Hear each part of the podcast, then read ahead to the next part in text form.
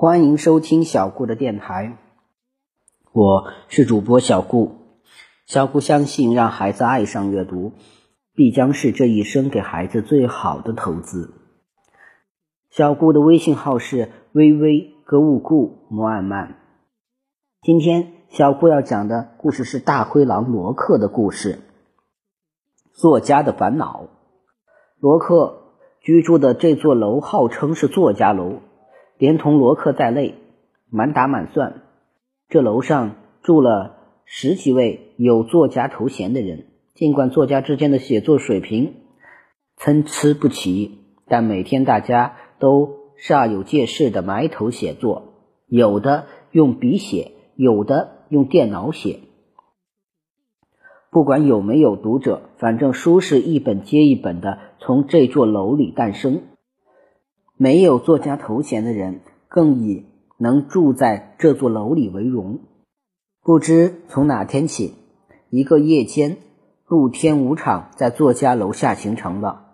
每到夜幕降临的时候，露天舞场啊就聚集了数百位工薪族男女舞迷，他们在录音带的伴奏下载歌载舞，其乐融融。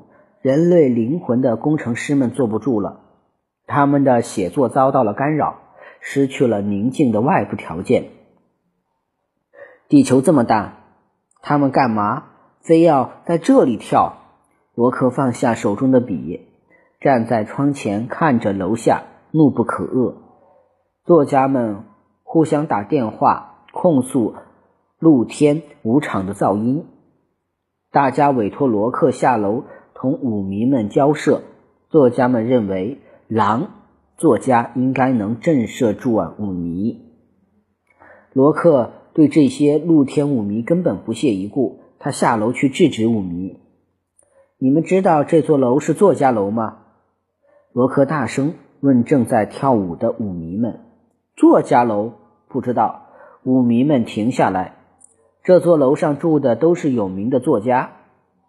罗克提高了嗓门也包括你。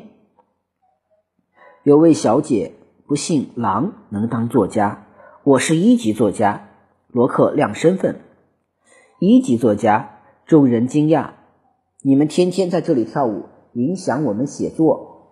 罗克说：“我们每天就这么点娱乐。”舞迷们说：“你们可以去别的楼下跳，我们是作家。”你们不能影响我们写作，罗克极具优越感地说。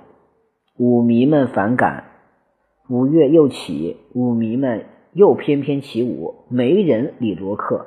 这是作家楼，你们没有权利在这里跳舞！罗克大喊。舞乐依然，舞步依然，朽木不可雕。罗克使用文明词藻骂人，舞迷们听不懂。罗克无奈地回到作家楼，他们不买咱们的账。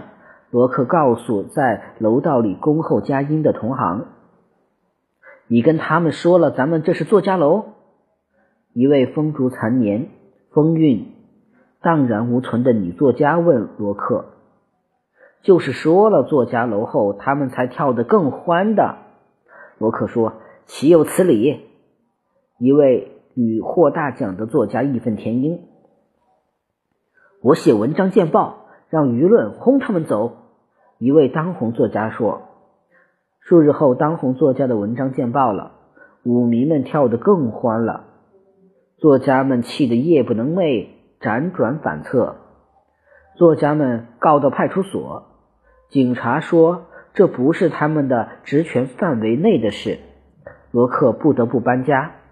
罗克住进新居后不久，楼下又诞生了一个。”露天舞场，这回罗克有经验了。他下楼对舞民们说：“这座楼是环保局的职工宿舍，住的都是清洁工人，也就是俗话说的扫大街的。他们晚上十二点以后上班扫大街，现在是休息时间。各位能不能换个地方跳舞？”舞民们二话没说就换了地方。罗克打电话向仍然住在作家楼的同行传送经验，作家们表示，您吵死也不说自己是扫大街的。罗克的这个故事就到这里讲完了，希望大家能继续收听小顾讲的故事。谢谢大家的收听了。